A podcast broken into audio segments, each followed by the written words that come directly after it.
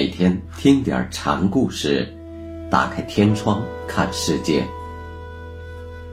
禅宗登陆一节，今天给大家讲岩头全豁禅师的第二个小故事，题目是“如刀划水”。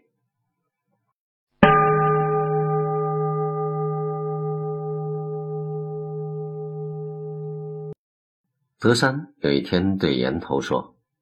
我这里有两个僧人入山去住在那个庵子里好多时了，你去看看他们怎么样了。岩头领了师傅的命令，找了把大斧子来到了山里。那两个人正在庵里打坐，岩头挥着斧子对两人说：“道德也给一斧子，道不得也给一斧子。”两个人只是坐在那里自己打坐。根本不理睬岩头，岩头见状，扔下斧子说：“作家，作家。”两人的意思是，既然道也要看，不道也要看，那不理睬你又能怎么样呢？因此，岩头夸他们。回去之后，德山就问岩头事情办得怎样，岩头便把进山的情况说了。德山就问岩头：“你看他们怎么样？”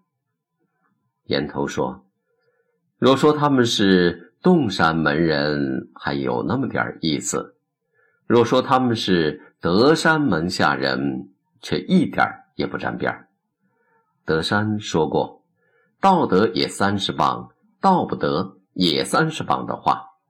岩头去，虽然拿的是斧子，但话头与德山一样。两个僧人不顾，只是一样画葫芦，而岩头夸过他们之后，竟连一点反应也没有，就更显出两个僧人死板了。不过，不过洞山门下云云，是岩头的师门成见。又有一次，一个僧人来参访岩头，僧在岩头的左边画一个圆相，又在右边画一个圆相。又在中间画圆相，最后一个圆未画成的时候，岩头用手一拨，僧没有画成，呼言以对。岩头见状，就喝了一声：“出去！”僧扭头就走，正走到门口之际，岩头却把这人唤了回来，问道：“你是从洪州的观音院来的吗？”“是。”僧答。你在左边画一圆是什么意思？说的是有。那你在右边画一圆相又是什么意思？说的是无。中间画的呢？非有非无。那我拨你一下，为什么呢？如刀划水。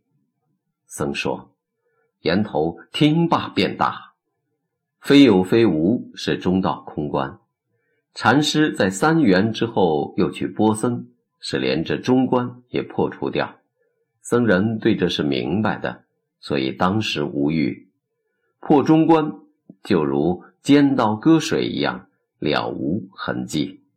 不过和尚用语言说出这一层，必定是要挨打的。